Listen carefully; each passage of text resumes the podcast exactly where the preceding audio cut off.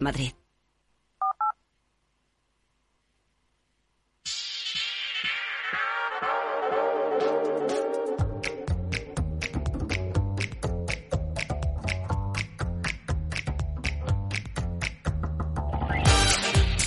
Es el momento de abrir los mercados de Europa. Las pantallas de CMC Markets apuntan a una apertura suavemente alcista, aparentemente tranquila de forma inicial. Tenemos el futuro del IBEX eh, subiendo ahora mismo 31 puntos, son cuatro décimas en 8.347, muy alineado con el resto de los índices europeos, con un poquito menos de fuerza quizás. El futuro americano, el SP, solo sube una décima, está en 3.967 es una escena en la que en el lado asiático no ha habido aportación de datos positivos, más bien negativos. Se han publicado caídas en las producciones industriales de Japón, de Corea del Sur y sobre todo la segunda contracción mensual en China del sector de la industria y también el de servicios. Sandra Torrecillas, buenos días. Buenos días. Eh, pues eh, hoy tenemos muchísimas referencias macroeconómicas. Vamos con algunas que ya nos han llegado. En Francia tenemos datos eh, de IPC armonizado menos 0,5%. El dato es mejor de lo que estaba esperando el consenso del mercado. Tenemos eh, también gasto de los consumidores, eh, que en este caso ha descendido 2,8%. Este es peor de lo que estaba esperando el consenso del mercado y vamos a ver porque nos tienen que llegar también datos de PIB trimestral. Aquí están más 0,2%.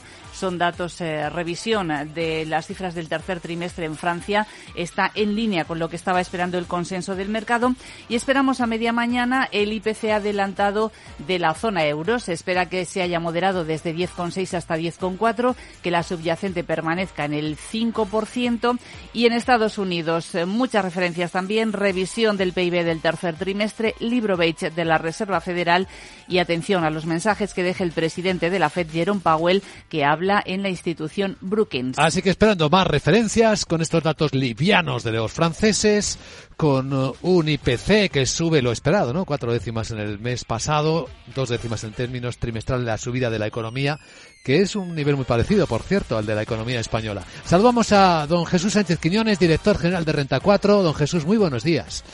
Buenos días. Bueno, ¿qué tal vienen los mercados en el último día de noviembre?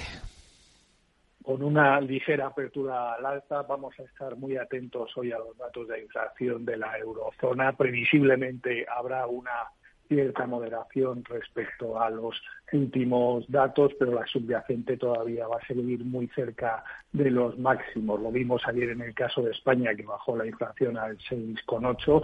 En Alemania eh, el 10, está en el 10%, ha descendido algo, pero la subyacente todavía sigue muy elevada. Eso ha permitido que los tipos de la renta fija se hayan relajado un poco, pero habrá que ver si se confirma que se ha llegado al techo de la inflación, aunque Lagarde decía que previsiblemente todavía no habíamos visto el techo y eso puede condicionar el ritmo de subidas. En cualquier caso, sí que se espera que el Banco Central Europeo vuelva a subir los tipos de interés el 15 de diciembre y la cuestión estará en ver si va a ser 75 puntos básicos o 50 puntos básicos.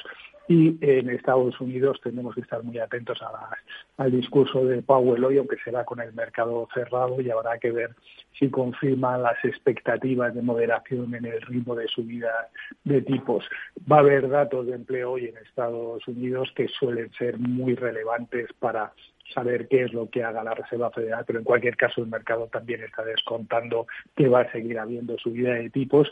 Y en, de datos de China, sí que hemos visto los PMI oficiales que han retrocedido en noviembre por segundo mes consecutivo y se debe sobre todo a la desaceleración de la economía global y a la política de COVID cero que estamos viendo que puede volver a crear problemas importantes en las cadenas de suministros. Hmm, ahí están efectivamente las claves con las que nos estamos moviendo.